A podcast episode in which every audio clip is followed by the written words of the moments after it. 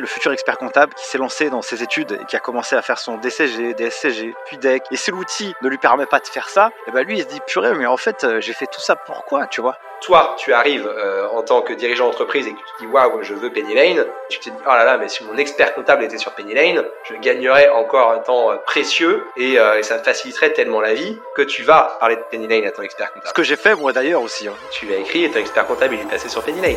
Avant de démarrer l'épisode, grosse info pour ceux qui passent ou qui veulent passer le DCG, diplôme de comptabilité et gestion. On vient de lancer aux éditions Duno un livre qui s'appelle Mon DCG validé, le premier guide pour vous aider à valider votre diplôme, que vous soyez en initiative en alternance ou en candidat libre. On a mis à l'intérieur de ce bouquin plus de 10 ans d'expérience, plus de 100 heures de formation à se former avec les meilleurs spécialistes en technique d'apprentissage, mémorisation. On vous donne le mode d'emploi pour valider votre diplôme. Allez directement en barre d'infos de cet épisode et si vous êtes un cabinet d'expertise comptable, offrez ce bouquin à vos collaborateurs juniors pour les aider à valider leur diplôme et de vivre une carrière professionnelle dans l'industrie de la compta et gestion la plus épanouie possible place à l'épisode. Salut et bienvenue dans un nouvel épisode du podcast Ligue des chiffres. J'espère que vous avez la pêche aujourd'hui pour un sujet un peu différent par rapport à d'habitude. J'accueille Maxime Baumard, Maxime qui bosse chez Penny Lane, un acteur SaaS. Euh, si vous ne connaissez pas Penny Lane, eh bien allez en description d'ores et déjà de cet épisode. Euh, pour aller voir ce qu'ils font. C'est euh, une boîte tech qui aide les cabinets d'expertise comptable et les entrepreneurs à pouvoir fluidifier la gestion administrative et financière. Pour pitcher vite fait, Maxime, si tu me, laisses la, parole sur ça, donc vous avez trois ans et demi, vous équipez 1500 clients, il y a à peu près 100 000 entreprises utilisatrices, 350 collabs, dont 200 profils plutôt tech répartis dans 24 pays ça fait une boîte technologique en fait euh, beaucoup. Et donc euh, depuis euh, le lancement, il y a à peu près un peu plus de 80 millions qui ont été levés pour bah, finalement conquérir un marché. Tu vas m'en dire un peu plus après cette introduction qui vient de ma part. Et aujourd'hui, je veux une espèce de masterclass un peu particulière. C'est que j'ai envie qu'on parle de marketing parce que toi, tu es CMO chez Penny Lane. Donc, c'est pas du tout un profil financier. Mais pour moi, le but, c'est que les gens puissent comprendre un métier comme le tien. Et bah, quoi de mieux comme un cas d'usage dans une boîte qui aide aussi les comptables, les experts comptables à faire de la prod? Je me dis, ça peut être aussi utile de faire ça. Et puis, euh, ce qui m'intéresserait aussi de savoir, c'est euh, toi, ta relation avec les finances aussi euh, dans, dans l'entreprise. Toi, un profil comme le tien, est-ce que les chiffres, ça fait partie de ton quotidien? J'imagine oui, dans une certaine mesure. Mais quels sont les autres chiffres avec lesquels tu travailles chaque jour? Salut Maxime, bienvenue dans le podcast Ligue des chiffres. Eh ben, merci beaucoup Nicolas, ravi d'être là, euh, ravi de pouvoir parler marketing à des gens qui viennent plutôt de la finance. Euh, puisque moi j'ai plutôt tendance justement à ce qu'on me parle finance alors que je suis un marketeur. Donc euh, ravi de pouvoir euh, rendre un peu l'appareil. Cool. Je vais commencer droit au but, tu vois. Maxime, qu'est-ce que tu fais chez Penny Lane, quoi? Toi, je regarde ton profil, tu as fait du marketing globalement à peu près toute ta vie. Qu'est-ce qui a fait que tu as rencontré cette pote technologique? Et en plus dans un univers a priori qui est pas très sexy, tu vois Je pense que pour les marketeurs, peut-être qu'ils imaginent pas trop ça Ouais. Peut-être faire de la compta, on sait pas. C'est quoi qui t'a amené là-dedans? Alors déjà, peut-être qu'on euh, reprendre quelques anglicismes qu'on peut avoir. Tu m'as défini comme étant un CMO, peut-être pour définir déjà euh, qu'est-ce que c'est que ce job title-là euh, dans, dans, notre univers. CMO, c'est ce qu'on va utiliser pour parler de directeur marketing. donc moi, mon rôle au sein de Penny Lane, c'est de définir la stratégie marketing de Penny Lane et de pouvoir recruter et m'appuyer sur l'équipe qui sera en capacité de l'exécuter, cette stratégie-là. Donc, comme tu le disais, toute ma vie, moi, je l'ai passé en tant que CMO, donc directeur marketing d'entreprises qu'on va appeler dans notre euh, jargon des scale-up, donc des entreprises avec des très forts potentiels de croissance, euh, puisque ce que j'aime faire, je suis plutôt quelqu'un de, de, de, de, défi, de challenge, euh, c'est essayer de viser grand et, et, aller chercher les plus gros potentiels possibles. Donc, c'est de construire des équipes marketing euh, pour pouvoir permettre à la fois donc de travailler deux choses. Dans un premier temps, c'est la dimension marque, construire une marque qui raconte quelque chose avec un positionnement qui soit clair, qui soit compris, qui soit inspirant. Euh, on est vraiment autour des métiers, on pourra euh, définir euh, tout ça, mais quand on parle de marque, on parle de, branding, on va parler de contenu. Je pense qu'on a avec toi un, maître en la matière, mais voilà, du contenu qui peut être rédigé, du contenu qui peut être raconté sur des podcasts, sur des vidéos. On va parler de design, on va parler de gens qui rendent belles les choses, que ça soit sur du web, sur du print, sur de ce type-là. On va parler de social media. Bref, on va parler de tout ce qui permet vraiment de, créer une belle marque. Moi, au sein de l'équipe marketing de Penny Lane, je m'appuie sur une partie de l'équipe qui est composée de ces gens-là, un petit peu comme une agence marketing euh, interne qu'on pourra avoir à Penny Lane. Et puis l'autre objectif d'une équipe marketing, c'est de faciliter la conquête de clients. Euh, tu l'as dit tout à l'heure en intro, Penny Lane, on a une particularité, euh, c'est qu'on a en tant que client deux typologies très différentes. D'un côté, des cabinets d'expertise comptable, qui sont utilisateurs de Penny Lane comme outil de production comptable, et de l'autre côté, des entreprises, des TPE, PME en France. il y en a entre 3 et 4 millions en France, donc c'est presque un marché de masse, et donc ils vont être des gens qui vont utiliser, utiliser Penny Lane. Et donc mon objectif avec la seconde partie de l'équipe marketing, qu'on appelle dans la plupart des équipes marketing des équipes growth, qui sont en charge de la croissance, c'est de travailler et de faciliter la vie des commerciaux. En faisant deux choses, en essayant de leur amener des prospects sur un plateau pour qu'ils aient plus qu'à les, euh, les, convertir, et en leur créant et leur mettant à disposition les meilleurs outils pour faciliter la vente.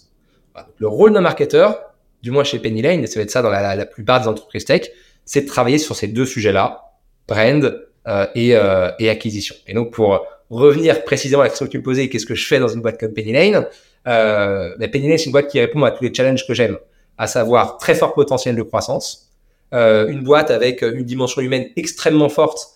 Je pense des dirigeants qui savent très clairement où ils vont, puisqu'ils ont déjà un fort passé dans la tech, notamment chez Booking.com, qui est quand même un, des exemples en la matière. Et puis enfin, c'est ce défi un peu fou de dire, comme, clairement, oui, la compta, euh, c'est un truc qui, euh, c'est un truc qui a priori euh, ne va pas attirer un marketeur. Surtout qu'on en parlera peut-être tout à l'heure, mais moi, oui, en tant que marketeur, je suis très proche de la finance parce que moi aussi, je dois mettre le nez euh, dans des outils. Je sais pas si on pourra en citer, mais euh, j'en ai utilisé qui m'ont qui, m'ont fait qui m'ont fait pas mal peur. Voilà, j'ai passé du temps sur des sur des Sage à, devoir à devoir faire tout un tas de choses que je ne comprenais pas forcément, mais que je faisais machinalement. Donc je me suis dit, c'est clair sur ce secteur-là, il y a un truc à régler. Parce qu'il y a un truc qui se passe pas très très bien d'un point de vue outil. Euh, et en plus de ça, je le disais tout à l'heure, mon rôle c'est brand, donc image et acquisition. Et en termes de brand, je le dis, on est sur un terrain de jeu qui est fantastique. Parce que là, euh, il y, a, y, a, presque un, euh, tu parles de masterclass, mais il y a, y, a, y a presque un, un, exemple à créer sur le marché français euh, d'une boîte qui arriverait à faire quelque chose, euh, voilà, qui, qui, arriverait à se faire aimer en fait euh, par ce public-là et à peut-être justement à relever ce défi de rendre sexy une profession qui sur le papier ne l'est pas. Parce que je pense que malheureusement, elle souffre de, de belles étiquettes qui lui ont été collées, alors que euh, euh, c'est un métier euh, que moi je découvre depuis maintenant deux ans et demi et, euh, et que je trouve euh, fabuleux. Enfin, c'est voilà, des, on parle de médecin de famille de l'entrepreneur. J'ai le sentiment de vraiment rencontrer des vrais médecins de famille. Et toi, Maxime, quand tu es arrivé, donc du coup, il y a deux ans et demi, est-ce que tu avais des a priori Est-ce que tu avais des clichés qui, au fur et à mesure, se sont dénoués? Comment tu as fait pour apprendre aussi de l'industrie? Parce que tu le dis là précisément, on, s'adresse à des cabinets d'expertise comptable, des entrepreneurs. On peut pas donner le même message. Et puis c'est pas le même point de douleur aussi. Euh, ça a été quoi déjà ta première approche, ta première rencontre avec l'industrie pour pouvoir finalement créer le branding et l'acquisition? Donc déjà, ma première rencontre avec l'industrie, elle est avant Penny Lane. Euh, moi, je, je toujours bossé donc dans des boîtes euh, privées, dans des boîtes tech, sur lesquelles la finance, on va l'aborder de trois manières. un, dans les boîtes dans lesquelles j'étais, il y avait des gens en charge de la finance, des CFO, des DAF. Euh, et évidemment, quand on est marketeur, on est un des plus gros budgets de dépenses de la boîte. Donc évidemment, euh, on cadre un peu les choses et on structure un petit peu les choses. Donc euh, j'ai toujours eu avec euh, mon ma CFO des rapports de, euh, de conseillers, de presque maternel au début de ma carrière sur voilà comment tu dois structurer, voilà comment tu dois dépenser les choses.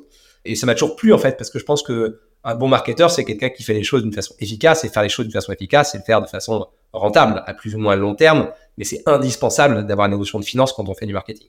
Pas des notions de finance, des notions de, on va parler de type d'indicateurs que moi je peux suivre au quotidien, mais il euh, faut savoir parler avec ces gens-là pour euh, à la fois euh, rentrer dans leur cadre et à la fois aussi parfois venir un peu les challenger parce que parce que s'il y a trop de cadres dans les métiers qu'on fait, on peut passer parfois à côté de belles actions marketing qui n'auraient jamais vu le jour si parfois on n'avait pas essayé et, et dépensé un petit peu plus que prévu. Ensuite, moi, je vais avoir des relations financières avec euh, plutôt des, des investisseurs. Euh, dans cet univers dans lequel on est, de la tech et euh, des startups ou scale-up, assez souvent, c'est pas une généralité, mais on va avoir des financiers derrière pour pouvoir permettre aux boîtes d'aller un petit peu plus vite. C'est des gens qu'il faut parfois convaincre au moment où on lève des fonds, et puis après des gens qu'il faut rassurer au moment où l'argent a été donné. Donc, pour avoir des discours de ce type-là. Et par contre, à mon niveau, je n'avais jamais eu d'interaction directe avec des cabinets d'expertise comptable. tout passe à chaque fois justement par l'intermédiaire CFO DAF. Donc j'avais des vrais clichés euh, sur ces gens-là que je voyais de temps en temps débarquer dans mes entreprises, euh, costumes euh, bien portés, chemise bien rentrée dans le pantalon, alors que bon le cliché des startups existe lui aussi et celui du short t-shirt voilà, donc c'était le, le, choc des rencontres. Et ça me donnait cette image d'une profession extrêmement codifiée, extrêmement fermée, très technique. Et alors tous les clichés ne sont pas tombés quand même après deux ans et demi de, de, tu m'étonnes. voilà, à, vivre un petit peu tout ça. Par contre, ce qui est certain, c'est que c'est qu'il n'y a pas que ça. Et, et, je pense que c'est une profession sur laquelle encore plus d'année en année, les extrêmes sont de plus en plus forts. J'ai l'impression de côtoyer des cabinets d'expertise comptable qui ont compris euh, les enjeux RH en termes de recrutement, compris les enjeux de marketing, de branding, d'acquisition, euh, qui ont compris aussi le, le danger potentiel qui était euh, celui des, des, années à venir pour, euh, pour, les cabinets, et donc qui, euh, qui se modernisent plus vite que d'autres industries. Et puis bah, malheureusement, on, a, on en a d'autres qui n'ont peut-être pas aussi bien compris les choses et, qui, et pour qui le, le, changement est très difficile. Et c'est malheureusement cela qui tire peut-être la l'image d'une profession qui bouge pas assez vite. Euh, mais en tout cas, voilà, ce que les deux choses qui me semblent encore euh, présentes sur les clichés que j'avais, c'est une profession assez fermée, je trouve quand même. Euh, ce côté, il faut faire huit années d'études pour pouvoir avoir son diplôme, c'est une profession qui est extrêmement difficile. Oui, il n'y a pas de débat, il n'y a pas de débat, mais mais je la trouve encore assez entre soi. et on parlera peut-être du type d'action marketing qu'on a mené chez Penny Lane, mais tu vois, moi j'ai créé Contatech qui est ce premier événement dédié aux enjeux de la comptabilité, mais raconté par des gens qui n'en font pas partie.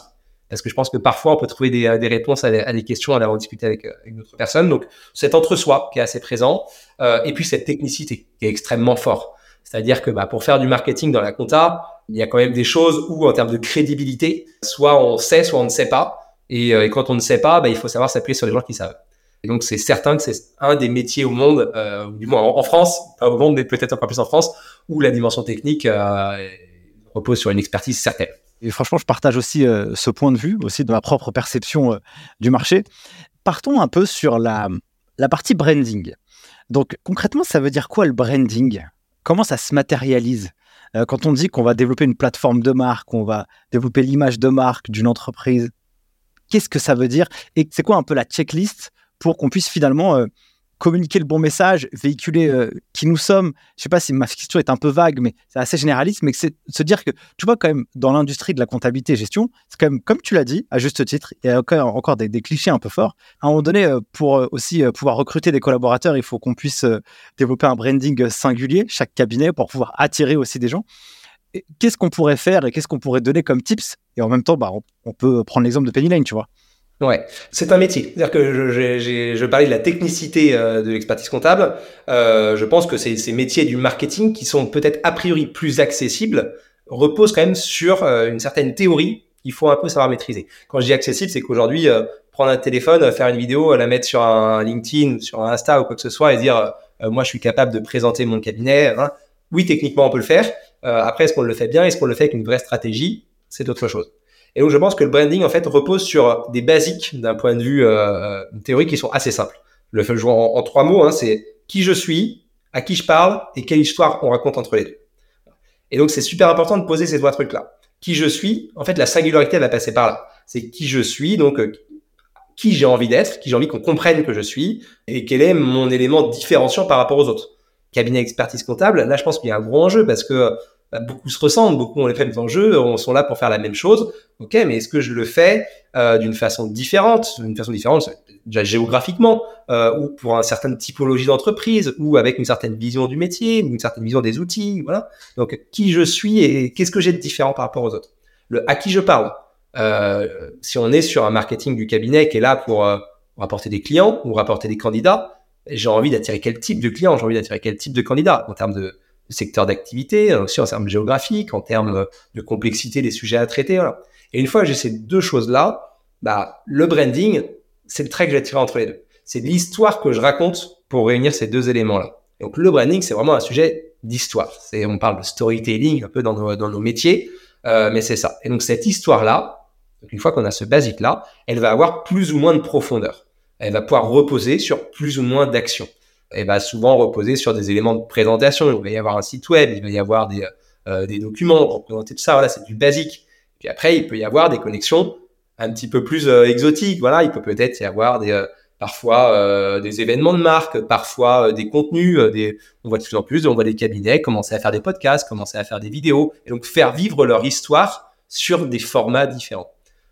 Mais je pense qu'on n'a pas besoin non plus d'être très très profond parce que c'est du temps, c'est de l'argent. Mais si on a posé les basiques et qu'on s'est dit tiens sur mon histoire avec quels deux trois petits trucs je vais pouvoir la raconter, euh, on commence à faire du branding. J'interromps deux secondes cet épisode pour vous demander une big favor. Si ce format vous est utile et vous apporte de la valeur, mettez un gros 5 étoiles sur les différentes plateformes et un commentaire. Ça coûte pas grand chose pour vous, mais pour moi, ça représente énormément parce que ça me donne de l'énergie, mais aussi ça booste la visibilité du format. Et plus le format est visible, et plus ça nous permet d'aller chercher des invités aussi inspirants les uns que les autres. Donc merci pour tout, donnez-nous de la force et moi je vous laisse place à la suite de l'épisode très pertinent euh, ce que tu racontes. Comment toi, à titre personnel, tu t'es euh, éduqué et comment tu as fait justement pour raconter la bonne histoire au euh, cabinet d'expertise comptable, par exemple? Comment justement tu as fait pour... Parce qu'il faut aussi parler l'histoire qui va les sensibiliser eux. Et donc, il faut que tu le connaisses bien, ton avatar et ton client type, ou, etc. Tu vois. Ouais. Ça a été quoi un peu ta démarche de qualification? Tu fais pas ça comme ça à la rage, quoi Ouais. Euh, alors, euh, déjà, c'est pas la, mienne uniquement, c'est celle de Penny Lane au global qui a, euh, dans son ADN, eu une façon de pouvoir raconter cette histoire qui est super intéressante. Penny Lane, donc la boîte a trois ans et demi. On est aujourd'hui un éditeur de logiciels, tout à l'heure, qui est là pour réunir des cabinets et des entrepreneurs. Et avant d'être un éditeur de logiciels, à la genèse de Penny Lane, l'idée c'était celle-ci. Hein, on veut être un éditeur de logiciels, attention les gars, on veut faire de la compta et on veut que notre logiciel puisse être un outil de production comptable pour des cabinets.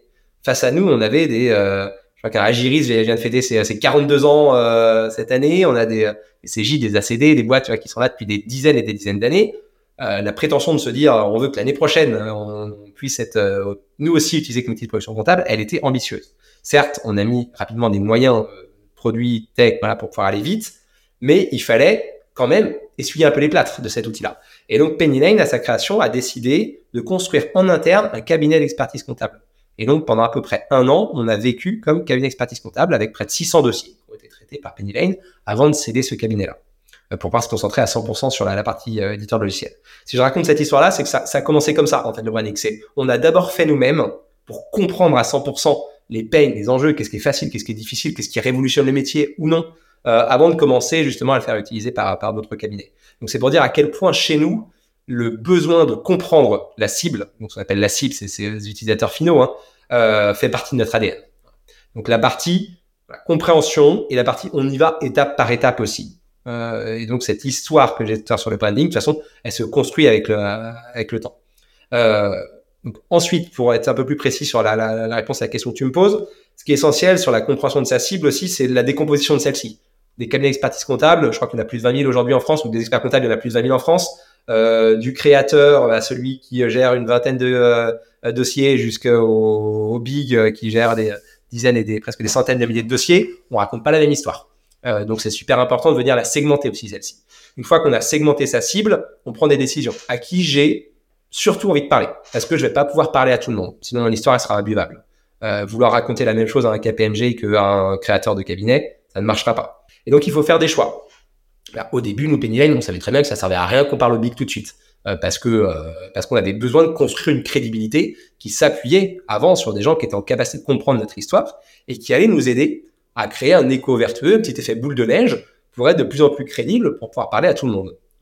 Donc c'est cette chose-là, c'est ma cible, je la décompose, je la priorise, je me fais un peu une timeline pour dire à qui je commence à parler pour que petit à petit, mon histoire devienne de plus en plus complète pour une cible euh, qui est petite, 20 000 personnes, mais extrêmement variée quand même dans, euh, dans les tailles d'entreprise qu'on peut y retrouver. Masterclass, c'est très très intéressant.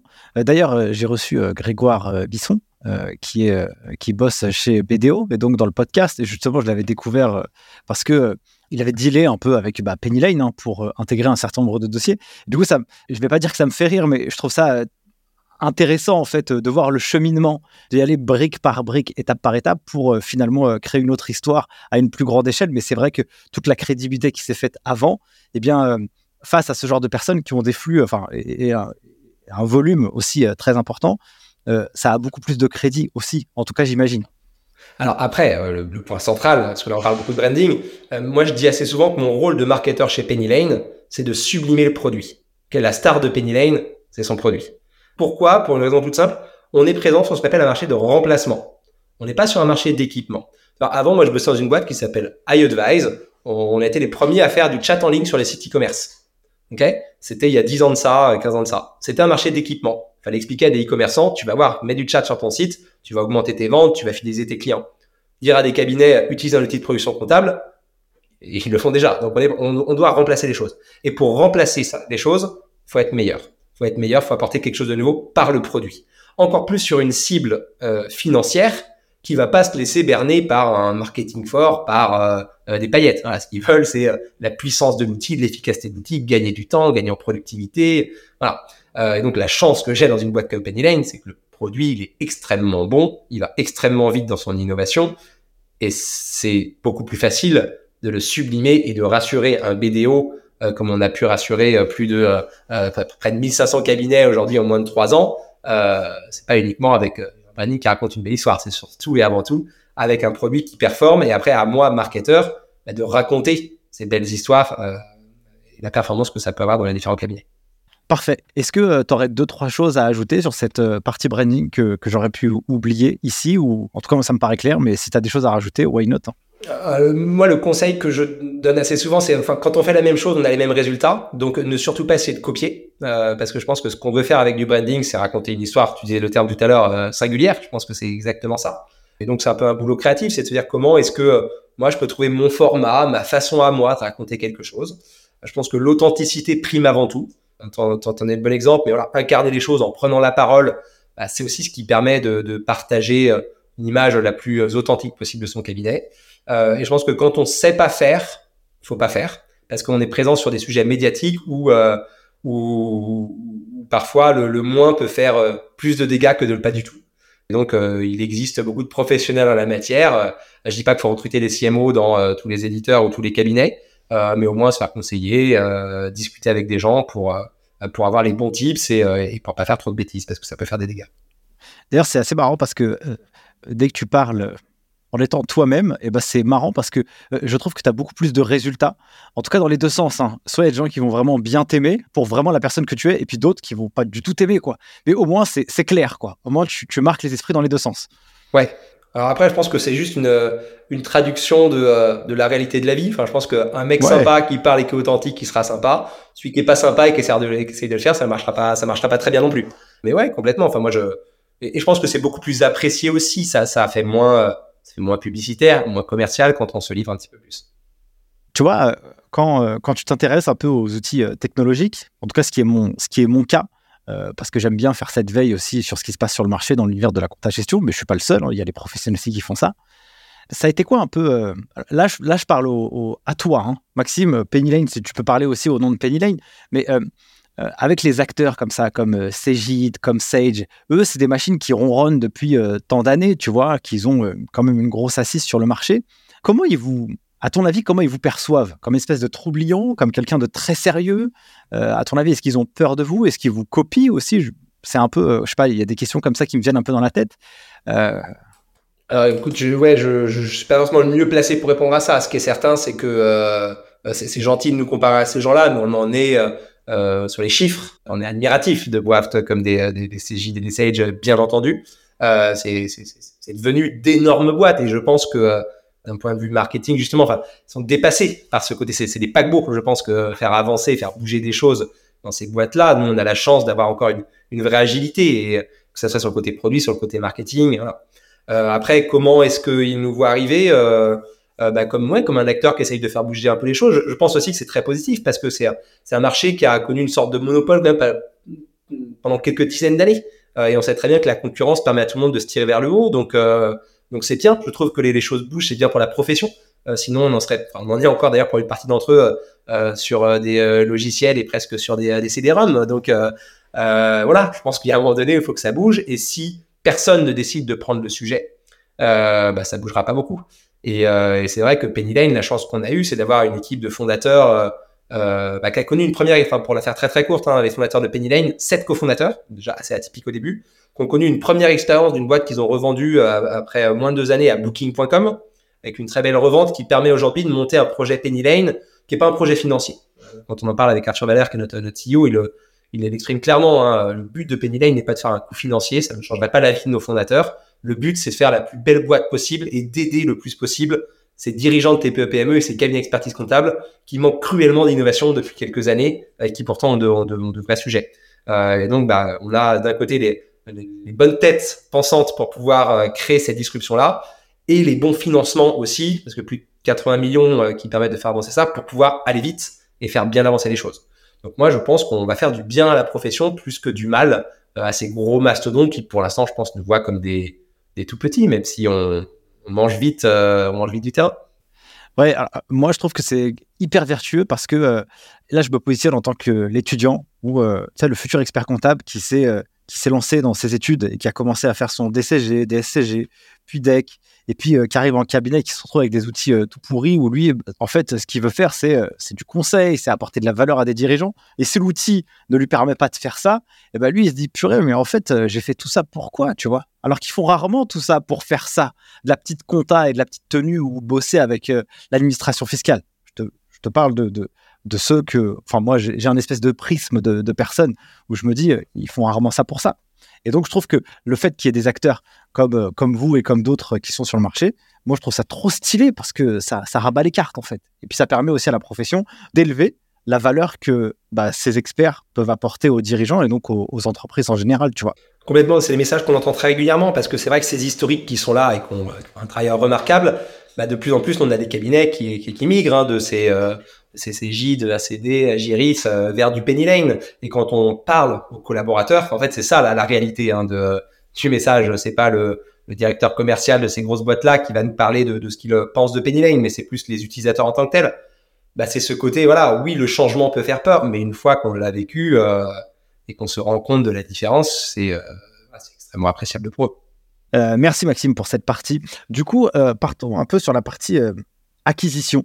Comment vous faites euh, bah, du coup pour acquérir euh, des clients? Euh, Qui c'est que vous cherchez à acquérir? Est-ce que vous cherchez à acquérir un cabinet d'expertise comptable? Parce qu'il y a plusieurs utilisateurs de la, solution. Moi, typiquement, je suis client chez Lane.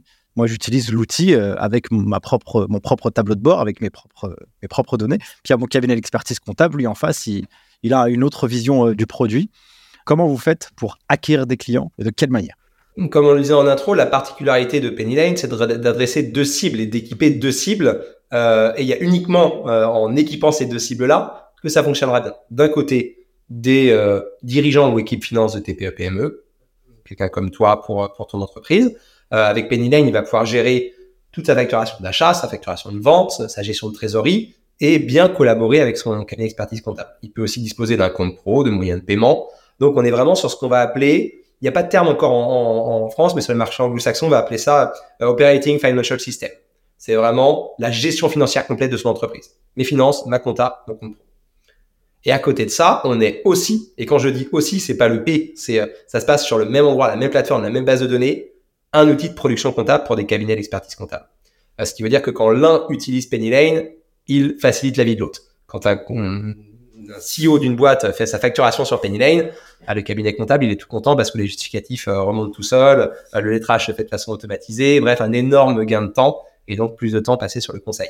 Et euh, le dirigeant d'entreprise, quand il voit son expert comptable sur Penny Lane quotidiennement, eh ben, il se dit, tiens, mon bilan, je l'aurai pas juste une fois par an, mais en fait, j'ai un accès en temps réel et fiable à l'ensemble de mes données financières. Ça veut donc dire que pour nous, équipe marketing, on doit aller conquérir les deux, des entreprises et des cabinets d'expertise comptable. Et la force de ce modèle-là, qui au début peut être plutôt une faiblesse quand on l'expose comme ça, c'est qu'en fait, l'un nous ramène l'autre. Quand on, toi, tu arrives euh, en tant que dirigeant d'entreprise et que tu dis waouh, je veux Penny Lane, tu peux utiliser Penny Lane, mais tu te dis oh là là, mais si mon expert comptable était sur Penny Lane, je gagnerais encore un temps euh, précieux et, euh, et ça me faciliterait tellement la vie que tu vas parler de Penny Lane à ton expert comptable, qui va contacter Penny Lane pour en savoir un petit peu plus sur ce qu'est euh, cette nouvel outil euh, dont lui parle de plus en plus de clients. Ce que j'ai fait moi d'ailleurs aussi. Hein. La première fois que j'ai découvert le produit, je me suis dit ouais ok mais euh, mon expert comptable il fait quoi tu vois? Donc je lui ai écrit en fait. Tu lui as écrit et ton expert comptable il est passé sur Penny Lane. Et ton expert comptable qui passe sur Penny Lane, il se dit cool j'utilise ça avec la boîte de Nicolas, ça me fait penser que j'ai pas mal d'autres boîtes qui pourraient peut-être être intéressées. Et donc on crée cet éco vertueux. Parce que quand on équipe un cabinet d'expertise comptable et qui va décider de passer ce que vous appelez dans votre jargon des, des dossiers, ses clients, bah derrière, nous, on va gagner, euh, quand on gagne un cabinet, on gagne tout autant de clients qu'il y a derrière, et ça peut se compter en, en milliers, en dizaines de milliers euh, d'un coup. euh, même si les cabinets d'expertise comptable, la stratégie qu'on va avoir, j'entrerai un petit peu plus dans détail des stratégies, c'est une stratégie vraiment euh, de nos clients sont les cabinets avant tout. Et on estime que si euh, on est, on est, on leur met pas du tout une étiquette, ils ne sont pas là pour revendre du Penny Lane. Ils sont là pour utiliser Penny Lane. Euh, on est là pour leur faciliter la vie. On est là vraiment pour leur amener un outil qui, qui va leur faire gagner du temps, qui va faire passer une meilleure journée à leurs collaborateurs. Et on est convaincu que si on arrive à faire ça, on favorisera l'adoption de leurs clients et ils ont plus envie d'avoir leurs clients sur Lane parce que si leurs clients sont sur Lane, ils gagneront du temps. Donc c'est là encore une fois où je renomme ma phrase de je suis là pour euh, sublimer le produit. Voilà. Sur la partie expertise comptable, notre, euh, notre obsession c'est euh, leur délivrer le, meilleur des produits possibles. Pour rentrer un petit peu plus après de comment on fait d'un point de vue marketing pour aller chercher ces deux cibles là. Il y a une énorme différence déjà, c'est que moi j'ai une partie de ma cible, cabinet d'expertise comptable, qui utilise Penny Lane comme outil de production quotidiennement. 9h, 19h, ou plus, il paraît que les comptables font des très grosses journées, euh, du lundi au vendredi, ou plus, il paraît que parfois des comptables travaillent le week-end. Mais en gros, c'est leur outil du quotidien, euh, leur outil métier. Et à côté, un dirigeant d'entreprise, il n'aura pas forcément besoin d'être euh, tous les jours, toutes les heures sur Penny Lane. Certains l'utilisent tous les jours, d'autres quelques fois par semaine, peut-être même d'autres pour des plus petites boîtes, quelques fois par mois. Donc déjà, on n'est pas sur la même importance d'un point de vue outil. Et puis après, on ne sera pas sur la même taille de marché. D'un côté, j'ai des TPE PME, j'en ai près de 4 millions en France. De l'autre côté, j'ai mes fameux 20 000 experts comptables en France. Ce qui veut dire que mon marché de la TPE PME, c'est un marché qui est presque du B2C. C'est presque un marché de masse et je vais pouvoir m'appuyer sur des dispositifs d'acquisition de masse. Nous, notre euh, stratégie repose principalement sur de l'acquisition en ligne. Mon but, c'est que ces entreprises-là, je les amène sur le site pennylane.com pour qu'elles puissent découvrir l'offre, essayer par eux-mêmes avec ce qu'on va appeler du self sign-up, c'est-à-dire, je choisis mon offre Penny Lane, je sors ma carte bancaire euh, et je paye tous les mois Penny Lane sans être engagé, hein, quand je veux. Ou alors, si je suis une plus grosse boîte, je parle à un commercial pour avoir une démo et bien m'assurer que ça répond à mes besoins. Donc un dispositif extrêmement contrôlé. Tu me disais tout à l'heure, je ne sais pas si tu as des liens avec la finance, on est en plein dedans. C'est là où on va parler de CAC, de payback, de rentabilité, de, hein, de, de coût d'acquisition, de toutes ces choses-là. Euh, puisque comme on est sur Penny Lane, sur des des paniers moyens qui sont petits. Hein. Nous, ça va de, 14 euros par mois à quelques centaines d'euros euh, pour les entreprises. Je peux pas me permettre de dire euh, je vais faire des événements partout dans plein de villes différentes pour aller rencontrer les entrepreneurs. financièrement, ça ne fonctionnerait pas. Et à côté de ça, donc une stratégie très différente sur la partie cabinet d'expertise comptable. Je suis pas convaincu qu'un cabinet d'expertise comptable se dise tiens, je vais changer d'outil de production comptable, je vais chercher sur Google ce qui existe et je vais me débrouiller tout seul pour le mettre en place. Voilà j'ai besoin de rencontrer les, personnes qui à cette boîte-là, j'ai besoin de la comprendre, j'ai besoin d'avoir euh, une démo, j'ai besoin d'embarquer mes collaborateurs. Et donc là, on est sur les stratégies marketing qui s'appuient beaucoup plus sur du relationnel. Euh, on produit nos propres événements, on est présent sur les événements de la profession, euh, on est présent dans les cercles d'influence, on est là pour amener du contenu. notre but, c'est d'aider cette profession-là et on le fait par un outil, mais aussi par de la vision, par du contenu. Je parlais de Contatech tout à l'heure. Contatech, c'est un événement qu'on a créé. Ça va être la troisième édition en 2024. On a réuni plus de 1000 personnes l'année dernière à Station F avec comme objectif de répondre à des questions précises des cabinets comptables, mais en prenant du recul avec des intervenants externes. Et donc voilà, on est sur ce type de stratégie-là, très très différente. Il faut être un peu schizophrène pour pouvoir gérer euh, les deux terrains en même temps et pourtant extrêmement complémentaires. Sur la partie euh, financière, euh, je sais que le marketing, c'est vrai, comme tu l'as dit à juste titre, c'est euh, consommateur de, coûts, entre guillemets, euh, pour l'entreprise, mais aussi ça, ça doit pouvoir générer de la valeur. C'est quoi un peu votre euh, modèle d'investissement? Et, comment tu communiques avec la direction financière sur cette partie-là du PNL Est-ce que vous faites des budgets? Est-ce que tu dois aller chercher un espèce de volume en disant voilà, il faut que j'arrive à le négocier pour que ça puisse se débloquer? Comment ça se passe un peu la gouvernance, marketing, finance, euh, direction euh, de la boîte ce trio magique? Oui, déjà, bien entendu, on fait des budgets. on n'avance surtout pas à l'aveugle. Euh, la façon dont ça va se passer, je Penny Lane, dans toutes les, entreprises un peu structurées avec des équipes marketing, ce qui va driver, ce qui va piloter la décision du budget, c'est d'avant tout l'objectif. On a un objectif de revenu qui se traduit de différentes manières. Dans certaines boîtes, c'est un chiffre d'affaires. Dans d'autres boîtes, c'est du booking. Dans d'autres boîtes, c'est du MRR, de l'ARR. Il se trouve que chez Penny Lane, on est sur euh, un modèle économique avec de l'abonnement récurrent. Donc nous, c'est surtout l'ARR et le MRR qui va être notre indicateur principal. Une fois qu'on a défini ça, on va dérouler toute la pelote de laine qui va nous amener sur toute la stratégie d'acquisition. On sait que pour avoir tant d'euros de MRR, il nous faut tant de clients. Pour avoir tant de clients, euh, il nous faudra tant de leads et qu'en moyenne, un lead nous coûte tant et donc on est prêt à attribuer tel budget marketing. Théoriquement, c'est à peu près comme ça que ça se passe pour définir un budget marketing. Donc, ça vient effectivement de la direction finance avant tout. C'est dans la construction d'un bébé quelque chose d'assez collégial euh, sur des fonctions de direction, mais qui est porté quand même généralement par un CFO ou un DAF.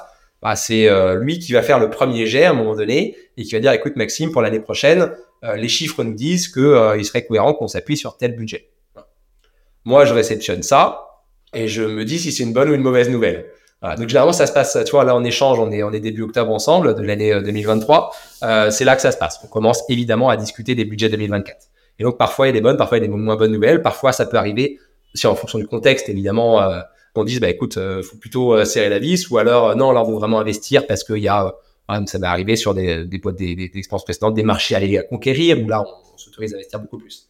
Et donc une fois qu'on a ce budget là, on va venir travailler sur une ventilation du budget par typologie d'investissement d'investissement, on s'appuie sur, c'est, moi c'est dans ce cadre-là, dans mon expérience précédente, que j'ai découvert le lettrage comptable. On m'a dit, ben voilà, il y a, alors j'ai plus tous les, codes analytiques en tête, mais en gros, il faut que tu fasses rentrer euh, tes budgets marketing dans des codes analytiques correspondant euh, au plan financier. Euh, donc je ne vais pas reprendre ces éléments-là, mais en gros, mon budget, je le fais rentrer dans événementiel, achat média, freelance, enfin tout, ce, ce, genre de choses-là. Et donc parmi ces budgets-là, ces lignes budgétaires-là, il y en a qui doivent respecter un cadre de d'un ROI certain. Euh, c'est le cas par exemple quand on fait du, du paid marketing et donc qu'on donne de l'argent à, à, du ce qu'on appelle du Google Ads, à du LinkedIn Ads, Meta Ads, toutes ces choses-là, on en attend une forme de ROI certaine. Il peut évidemment y avoir des investissements, ce qu'on appelle le branding, faire connaître un peu sa marque, mais la plupart du temps, quand on, c'est des budgets qui peuvent se compter, ça dépend des boîtes, hein, mais euh, euh, en millions d'euros mensuels pour certaines boîtes c'est que le ROI doit être là. Donc là, toute cette partie budgétaire-là, acquisition de trafic, en gros, celle-là, elle est vraiment drivée par du ROI. Après, il y en a d'autres qui vont plutôt être drivés sur une estimation de, euh, ça peut être une estimation de cette action-là va me générer euh, tant de rendez-vous commerciaux, va me générer tant de trafic sur mon site, ou tant de choses. Et puis après, moi, j'aime aussi penser le marketing comme étant une science bah, non euh, mathématique à 100%, c'est-à-dire que certains investissements, on n'en attend pas une mesure parfaite. Mais il y a des dépenses indispensables et euh, indispensable pour construire une marque ou pour construire l'avenir. Et donc, il faut faire certains paris. Évidemment, tout ça doit être contrôlé. Euh, mais voilà, on est un peu dans les grandes lignes de la façon dont ça se passe. Donc, entre ce premier jet du budget et la version finale euh, qu'on aura, il peut y avoir deux à trois allers-retours qui ne concernent pas que moi, marketeur. Hein, c'est aussi euh, sur on met combien de personnes sur des sujets sales, puis qui fait quoi et qui doit ramener combien. Voilà. Donc, ça va nous prendre deux, trois mois pour arriver à un budget consolidé, validé, qui nous lancera sur un début d'année avec une feuille de route bien précise. Selon toi, euh, depuis euh, toute euh, ton expérience chez Penny Lane, ça a été quoi la meilleure opération marketing que vous avez réalisée? Et puis en face, ça a été quoi finalement la pire? Parce que j'imagine que comme tu l'as dit, c'est pas une science exacte aussi. Des fois, tu vas investir et tu vas perdre. C'est quoi un peu ces deux extrêmes? Alors, je vais te répondre avec des réponses très concrètes, mais avant tout, je pense que le secret, c'est la diversité des actions. Malheureusement, ça n'existe pas ce truc de ouais, j'ai fait une action, elle a été parfaite, elle a vachement bien marché. La vraie bonne stratégie marketing, c'est le prospect ou le client qui te dit je te vois partout. Euh, et je te vois partout, ça veut pas dire que tu fais le, euh, la pub euh, du, du, quart de finale de rugby du dimanche soir. c'est c'est mon expert comptable, il m'a parlé de toi. mon client m'a parlé de toi. tiens, je t'ai vu sur tel média. voilà, c'est ça la vraie belle opération marketing. C'est le fait d'être minutieux. Voilà. Après, pour donner un exemple assez concret, je vais commencer par la moins bonne opération. Euh, il y a un an et demi, on se dit tiens, euh, on testerait bien un truc, c'est de faire une campagne de pub télé qui parle aux experts comptables. Parce que ces gens-là que moi je découvrais depuis quelques mois, je me suis dit ils font un boulot euh, indispensable pour l'économie française, mais personne ne leur, personne ne leur dit merci. Alors c'était sans tomber dans le truc du faillot, hein, mais voilà de se dire mettons en avant cette belle profession et faisons-le au nom de Penny Lane. Voilà. Et donc, euh, on a fait des, des, spots télé. Ça s'est passé en fin de période fiscale, donc euh, mai-juin, le moment où l'achat d'espaces publicitaires télé ne coûte, euh, coûte, pas trop cher. Alors là, tout de suite, il y a peut-être des auditeurs qui vont dire ah bah c'est Penny Lane, ils ont levé 80 millions d'euros, ils peuvent se permettre de faire ça. Ça ne coûte pas très cher de faire ça quand c'est maîtrisé. pas très cher.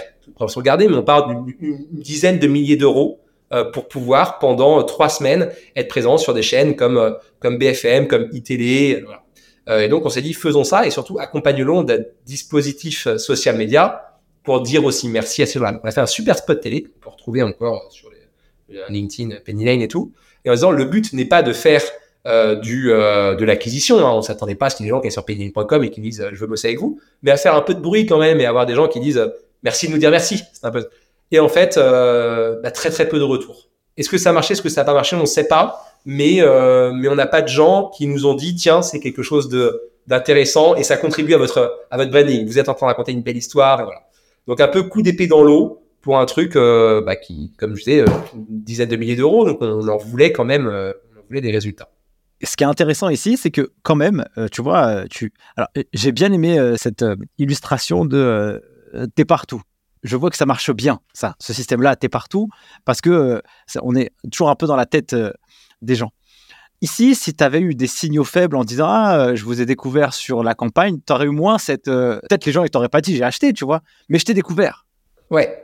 Alors ouais, et encore là, tu vois, tu parles de découverte. Mais moi, je n'attendais même pas que de la découverte. J'attendais du euh, un, post LinkedIn de quelqu'un qui dit avez-vous vu la dernière campagne Paynate C'est sympa, ils pensent à nous. Ou certains de nos clients qui disent ouais, merci pour le, petit clin d'œil. Tu vois? Et, euh, et bon, ça a été évidemment, on a eu quelques retours comme ça, mais de façon un peu anecdotique. Tu vois. En tout cas, on s'était dit tiens, euh, testons ce truc-là, ça, ça, ça, ça aura peut-être son effet, et ça ne l'a pas eu. Donc je mets ça dans la catégorie échec qu'on ne refera probablement pas. Après, tu me demandais la, la meilleure action. Euh, bah, je, je, vais revenir sur celle que je, je, précisais tout à l'heure et je vais en donner un peu plus de, de détails. C'est Contatech.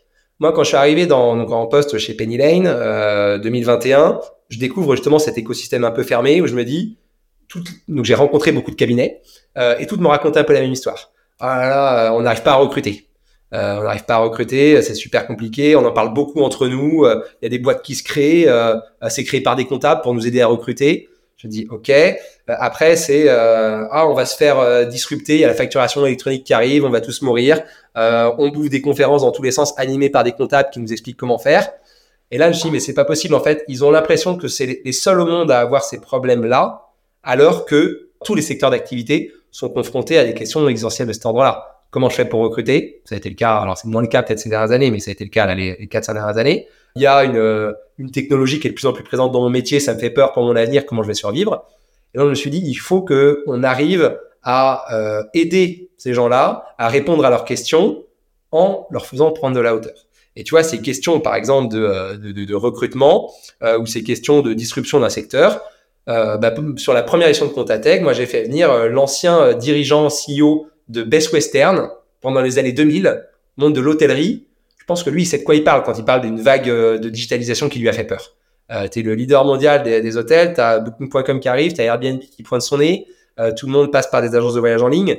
Et donc, et pourtant, ça existe toujours. Et, ils ont survécu à ce truc-là. Euh, sur la dernière édition de Contatech, je fais venir Pascal Nègre d'Universal Music.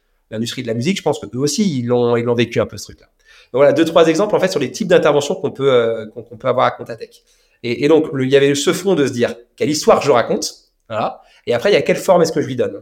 Et, euh, et, donc, je me suis dit, c'est vrai que l'industrie de la comptabilité est une industrie qui aime les événements. Il y en a énormément. Il y a des super événements. On revient du congrès qui était une, vraie réussite sur cette édition euh, 2023. Il y a plein d'AG un peu partout en région. Mais tout se ressemble un petit peu. Et, et là aussi, c'est une forme encore d'entre-soi. Donc, moi, j'ai voulu créer euh, Contatech, qui est une forme d'événement avec beaucoup de contenu, beaucoup, d'authenticité.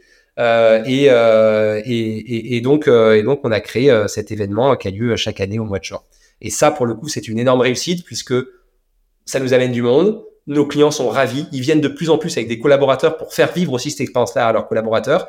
Et donc, ça coche toutes les cases dans le sens où notre branding hyper cohérent, à qui je parle, qui je suis, qu'est-ce que je raconte, on est en plein dedans. Et en termes d'acquisition, bah, génial parce que on a des prospects qui viennent à cet événement pas pour acheter du penny lane, évidemment tous ces gens-là sont des bienvenus, hein, mais pour, euh, bah, pour prendre de la hauteur et pour passer une journée euh, qui les aide dans leur quotidien. Merci beaucoup. J'avais participé d'ailleurs euh, à la première édition de, de Contactech. Super, euh, Maxime. Merci pour cette euh, clarté et ces précisions. Passons maintenant sur la partie un peu KPIs. Quels sont les indicateurs de performance qui, toi, c'est quoi ton tableau de bord? À quoi ressemble le tableau de bord du CMO de chez Penny je, vais l'ouvrir, je l'aurai sous les yeux comme ça pour, ne pas en oublier. Alors déjà, tu vois, c'est un tableau de bord que je vais ouvrir trois fois par jour, à peu près, pour, pour te dire à quel point je suis quand même piloté objectif. Je l'ouvre le matin. Euh, ça va être un des premiers trucs que je vais faire le matin. Je vais l'ouvrir à 14h pour voir comment se passe la journée et je vais l'ouvrir le soir. Pourquoi je fais ça? Déjà parce qu'on est présent, j'ai sur un marché de volume. C'est-à-dire qu'on a la chance, nous, d'avoir des clients, des inscriptions ou des demandes qui se comptent euh, par centaines quotidiennement. Donc en fait, Euh, contrairement à un business un peu, euh, qu'on large account, où il va y avoir une vente euh, ou deux par semaine, nous, voilà, chaque journée, on va pouvoir la sentir euh, assez facilement. Et donc, ce que je vais regarder principalement, c'est le MRR. Et donc, je vais regarder qu'est-ce qu'on génère sur la journée en termes de revenus et quelle est son origine. Parce qu'on a plein d'origines différentes de revenus. Il peut y avoir le site web en self-sign-up, sans self-sign-up, il peut y avoir euh, via des partenaires, via de, tout un tas de choses. Et puis après, en fait, donc ça, ça va être mon indicateur principal. Et en fonction de est-ce que cet indicateur il est en vert ou en rouge, je vais pouvoir descendre sur mes indicateurs secondaires. Si j'ai pas assez de revenus, ok, tiens, quelle est la conversion de mon site web aujourd'hui? Est-ce que j'ai un problème de conversion parce que j'ai changé un truc sur une page qui est peut-être moins clair qu'avant?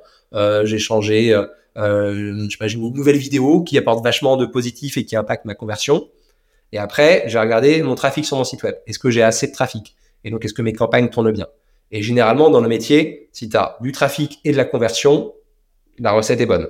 Dès que tu en as un des deux qui déconne, bah, là, tu auras un petit peu plus de mal à atteindre ton objectif. Donc, moi, ce que je vais regarder principalement, c'est ça. C'est revenu, conversion, trafic.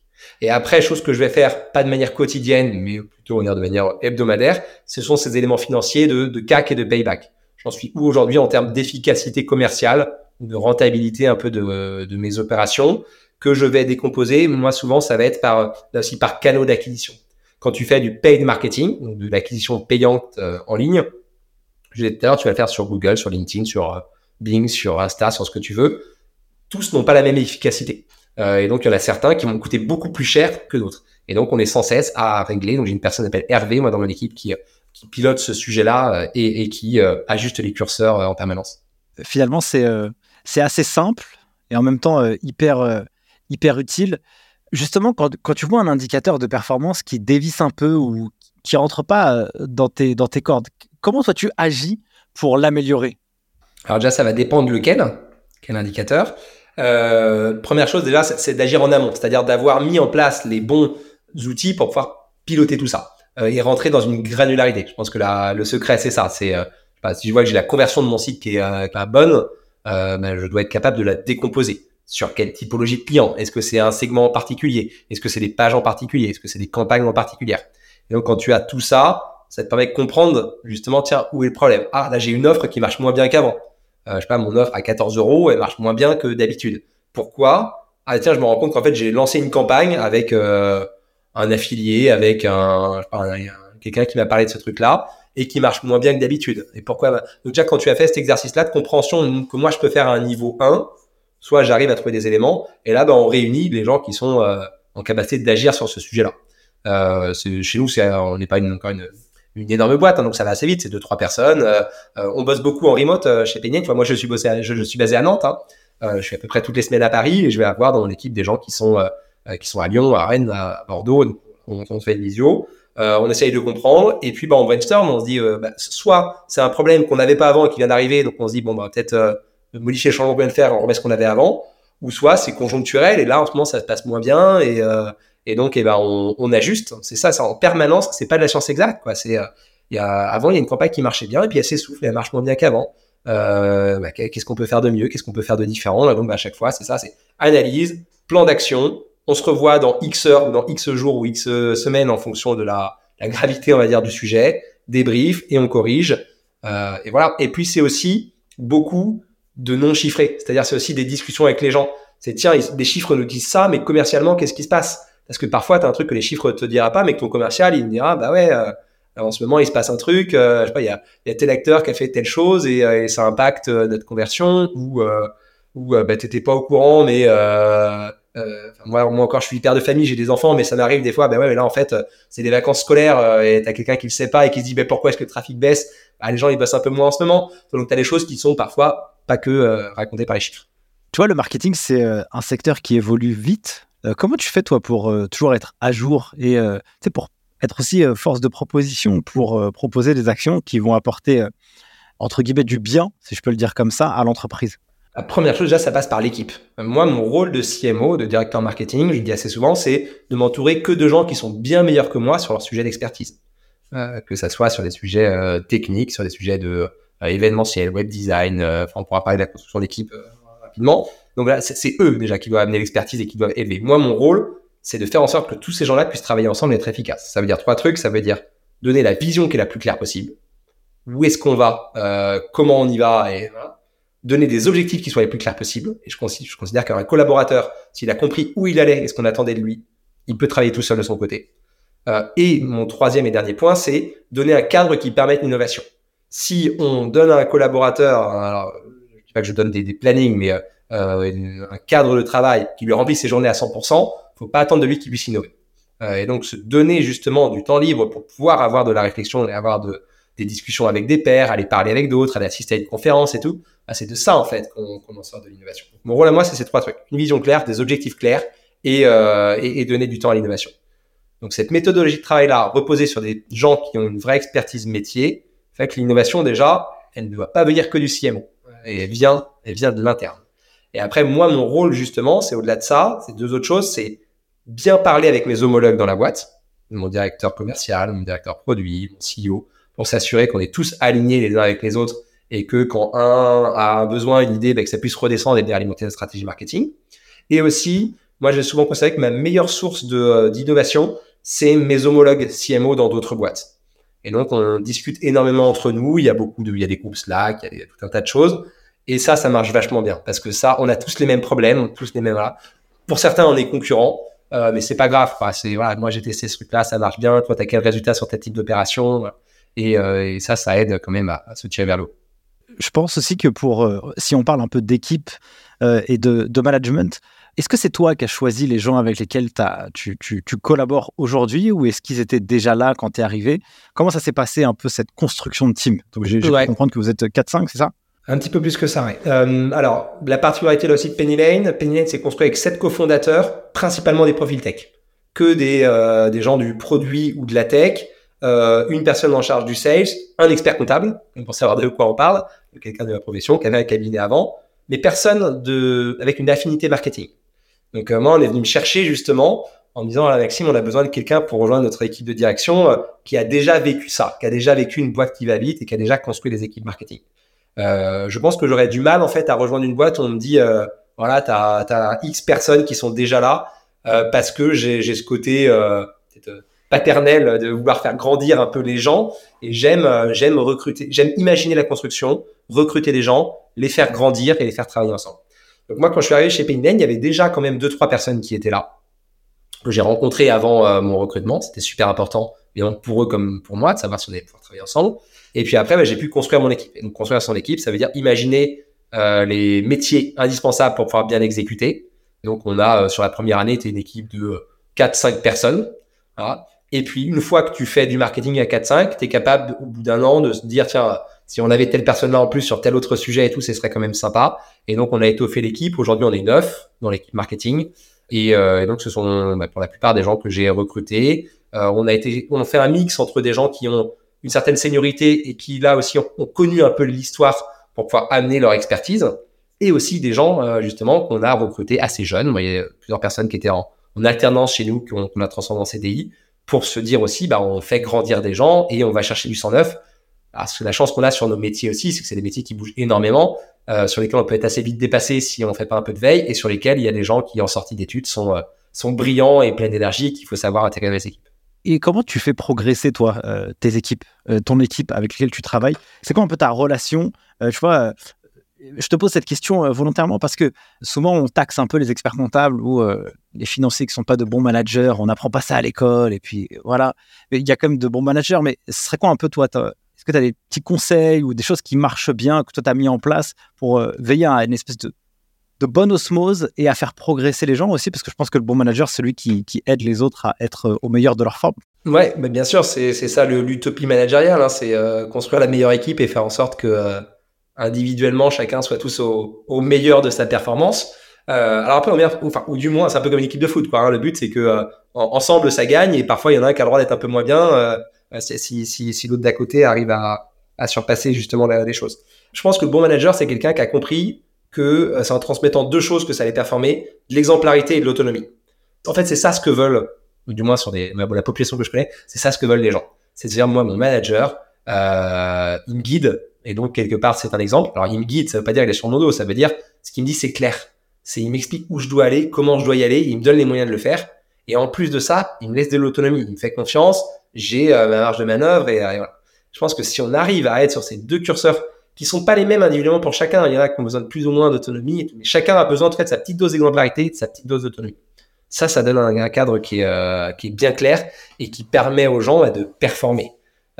Et, après, les deux autres choses que moi je rajoute à ça, c'est beaucoup d'humains dans la discussion et beaucoup d'humains aussi dans le temps passé ensemble. Je pense qu'on est là pour avoir une relation professionnelle, mais avant tout, on est des gens qui avons passé 80% euh, de notre temps ensemble quand on bosse ensemble. Donc apprenons-nous à nous connaître, euh, passons du, bon temps ensemble aussi en off. Là, je tombe pas du tout dans cliché de la startup hein, qui fait ses, barbecues et tout, mais voilà, enfin nous c'est super important de, de, de, savoir avec qui on bosse et de savoir moi, je, prends des nouvelles des, euh, des enfants, de la famille, de, de mes, mes, collègues tout le temps. Euh, on parle, on débriefe du, euh, du week-end sportif ensemble et tout parce que parce qu'avant tout, on est des voilà juste des, gens qui passent du temps ensemble. Et puis et puis ouais, des, des, des points d'échange très importants sur de façon très régulière et très structurée. pour donner juste un tout petit tips, moi, il y a un truc que j'ai qui a changé un peu ma vie de manager. Alors ça peut être hyper hyper basique, hein, mais donc évidemment, il y a des formats one-to-one, on a tous euh, une fois par semaine, de, parfois une fois tous les deux jours, on parle à son manager. Et au début, moi, de ma carrière, je commençais toujours euh, mon one-to-one en disant alors comment ça va aujourd'hui? Et en fait, dans 9 cas sur 10, la réponse qu'on va avoir, c'est bah ça va. Ok, une fois que tu as fait ça, tu tires quoi de cette question-là? À quoi elle sert cette question-là? À rien. Et c'est ok, bah ça va. Bon bah alors ok, on est parti, on part sur l'opérationnel. Et en fait, euh, je me mets à poser la question à un moment donné en disant, moi je commence des one-to-one en disant sur une échelle de 0 à 10, tu vas comment aujourd'hui? Et alors, ça peut paraître très, très euh, théorique, un peu scolaire. Et donc là, tu auras forcément, des... alors toi, surtout euh, geek du chiffre, on est à fond dans le chiffre. Tu auras un chiffre. Et ce chiffre, il va te permettre deux choses. Il va te permettre de pouvoir évaluer la variation du comment ça va. Et moi, je sais que j'ai des gens dans mon équipe pour qui euh, ça va super bien à 6 sur 10 et que le jour où j'ai un 5 ou un 4 sur 10 et que ça va pas du tout, j'en ai d'autres, ça va super bien à 8 sur 10, tu vois. Et ça permet de savoir, là, est-ce que tu vas moins bien ou mieux que la semaine d'avant, quoi. et donc ça, ça permet d'évaluer. Et la deuxième chose, c'est euh, bah, la question qui suit, c'est qu'est-ce que je peux faire, moi en tant que manager, pour que ton 7 sur 10, il devienne un 10 sur 10 Et en fait, tout mon one-to-one, il est basé sur cette question-là ensuite. Parce qu'une fois que tu as posé cette question-là, les gens vont se livrer. C'est possible de laisser un ça va avec une réponse qui devient un ça va et t'en fais plus rien. Par contre, se dire ça va à 7 sur 10, et moi si je te dis bah, qu'est-ce qui peut faire que ce 7 devienne un 10, tu rentres forcément dans, le vif du sujet. Trop cool. On arrive déjà à la fin de cet épisode, cher Maxime, qui était euh, très riche en enseignements marketing. J'aimerais avoir un peu ta, vision euh, de ce monde de la compta. Parce que, comme tu l'as dit tout à l'heure, toi, tu as euh, mis en place, en tout cas, vous avez de manière collégiale euh, fait l'événement Comptatech. Parce que tu voulais aussi que d'autres personnes parlent aux, gens du chiffre. toi, c'est quoi ta lecture avec bah, toi, ta propre vision du monde et tout ce que tu connais aujourd'hui de cette industrie? Il y a des gens qui s'inquiètent, des gens qui sont heureux. Quel est le message, toi, avec ta propre carte du monde? Bah, le premier, c'est ce que j'ai un petit peu dit tout à l'heure, c'est euh, vous n'êtes pas les seuls. Euh, ouvrez-vous aussi aux autres secteurs d'activité parce que euh, il se passe plein de choses dans plein de secteurs et, peut-être aussi que c'est une industrie qui a connu bah, une certaine facilité. Souvent, là, à l'expert comptable, de toute façon, on en avait besoin, il n'y avait pas d'autres alternatives et ça a toujours très bien tourné. Et là, il y a un moment donné où ça commence un petit peu à se faire chatouiller par la réglementation, par la technologie, comme tous les business, quoi. Euh, donc euh, première chose déjà, vous n'êtes pas seul et donc bah, regardez un petit peu ce qui, euh, comment les autres ont fait pour pouvoir survivre. Parce que parfois on entend parler de, de, de survie dans l'univers de la compta. Euh, voilà. Et puis, euh, et puis, je pense qu'une fois qu'on a fait son analyse, bah, être dans l'action et de se dire que c'est bien beau de, de se questionner, de, pour certains de se plaindre et tout, mais les décisions elles sont à prendre maintenant. Euh, et je pense que c'est vraiment ceux qui agissent qui arrivent à, bien s'en sortir. Hein. On parlait tout à l'heure de pratique de recrutement. Euh, moi, je vois de plus en plus de cabinets. Alors, pas que Penny Lane va être le sauveur de la compta, mais qui disent euh, je recrute des gens parce qu'ils me disent qu'ils veulent travailler que sur Penny Lane. Et je pense que choisir les bons outils, le bon cadre de travail pour euh, recruter les bonnes personnes, c'est le BABA. Et puis la même chose pour pour aider ses clients. et voilà, je finirai en disant ce que je disais tout à l'heure, c'est en faisant les mêmes choses qu'on obtient les mêmes résultats. Et si on ne veut pas les mêmes résultats, mais qu'on veut que les choses bougent, euh, il faut être dans l'action et dans le changement. Parfait. Euh, je vais clôturer par une dernière question, Maxime. Est-ce que euh, la vie ou une rencontre que tu as pu avoir dans tout ton parcours t'a profondément aidé, que tu pourrais aussi partager à nos auditeurs du podcast Ligue des Chiffres C'est pas forcément marketing, hein. là c'est plutôt général. Ouais, je, ouais, ça c'est marrant parce que ça fait écho à un invité qu'on a eu à Contatech. Alors je disais, j'ai beaucoup parlé de cet événement-là. J'ai pas envie de le vendre. D'ailleurs, c'est gratuit pour les, personnes qui viennent, hein, donc il y a rien à vendre. Euh, on avait sur scène Claude Onesta, Claude Onesta, sélectionneur de l'équipe de France de handball. Moi, ça a été alors une rencontre dans un premier temps d'un bouquin, euh, Le règne des affranchis, que je vous recommande, une claque managériale. Voilà, c'est comment en fait est-ce qu'un un entraîneur d'équipe de France de hand a réussi à traverser les générations et à faire gagner euh, des titres olympiques et des titres mondiaux à une équipe en la faisant bosser ensemble et en faisant en sorte que le collectif dépasse l'intérêt individuel et en la faisant vivre des, à travers des générations. Et donc moi, ça a vraiment été un, une vraie claque où je me suis dit, euh, manager en fait c'est du sport, bosser c'est du sport. Hein, c'est euh, voilà, on se lève tous les jours pour être euh, plus performant, pour faire mieux. Hein, du moins dans, dans l'univers de la tech, on nous demande souvent de, de, voilà de faire mieux. C'est une forme de sport et, et, ça demande un certain cadre, une certaine méthodologie et, et, et, moi en l'occurrence ce bouquin-là et ce monsieur-là m'a énormément inspiré dans dans ce que j'essaye après de mettre en pratique. Super. Merci en tout cas, Maxime, d'avoir participé à cet échange. C'était un vrai plaisir pour moi. Merci beaucoup de m'avoir invité. Euh, j'espère que euh, voilà, par les marketing euh, à des comptables donnera le sourire et, et, donnera pourquoi pas envie à certains aussi de se dire qu'un jour leur carrière peut changer et que et que se mettre au service de boîtes dans le secteur de la finance, mais sur des métiers du marketing, c'est possible. On en a en interne qui bah, qu'on fait ce petit pivot et qui, qui découvre d'autres facettes du, métier. Ouais, et, d'ailleurs, je trouve que euh, ce genre de profils, ils sont euh, super intéressants pour des boîtes euh, technologiques, ou en tout cas des boîtes qui évoluent dans l'univers de la comptabilité, gestion, la finance, qui se disent, bah écoute, moi, la compta, j'ai plus envie d'en faire, ça m'intéresse plus, mais je pourrais mettre cette compétence au service d'autres entreprises qui bah, travaillent pour cette typologie de personnes. Donc, euh, je trouve ça cool. Moi, je mettrai tous les liens en description de cet épisode. Et puis, les gens, ils iront faire le bonhomme de chemin. Soit ils veulent aller chez, chez Pennyline, s'ils veulent te contacter. Je mettrai le profil LinkedIn et tout ce qui, Avec plaisir. s'ensuit. Super. Merci, Maxime. Merci beaucoup, Nicolas. Merci à tous d'avoir suivi cet épisode jusqu'à maintenant. Si ça vous a fait kiffer, eh bien, n'hésitez pas à me le dire avec euh, les gros 5 étoiles et les commentaires et euh, écrivez à Maxime aussi et à moi en description, enfin, sur, sur LinkedIn un peu partout. Et moi, je n'ai qu'une seule chose à vous dire, et bah, surtout, Prenez soin de vous et puis à la semaine prochaine pour un nouvel épisode. Ciao Merci d'avoir suivi cet épisode jusqu'à maintenant. Si vous êtes arrivé ici, n'hésitez pas à mettre un gros 5 étoiles pour soutenir le taf. Et si vous souhaitez aller encore plus loin avec les geeks des chiffres, deux manières de le faire. La plateforme en ligne Les Geeks des Chiffres où vous pouvez préparer le DCG et le DSCG à distance ou si vous êtes étudiant en DCG ou aspirant à le devenir, vous avez un guide qui a été écrit aux éditions Duno qui vous montre la marche la plus rapide pour valider votre diplôme et avoir un mindset, un état d'esprit d'apprentissage extrêmement vertueux. Et si vous êtes un cabinet, eh bien n'hésitez pas à l'offrir à vos collaborateurs juniors pour les aider à valider leur diplôme et les encourager dans cette démarche. Sur ce, merci à vous et à la semaine prochaine.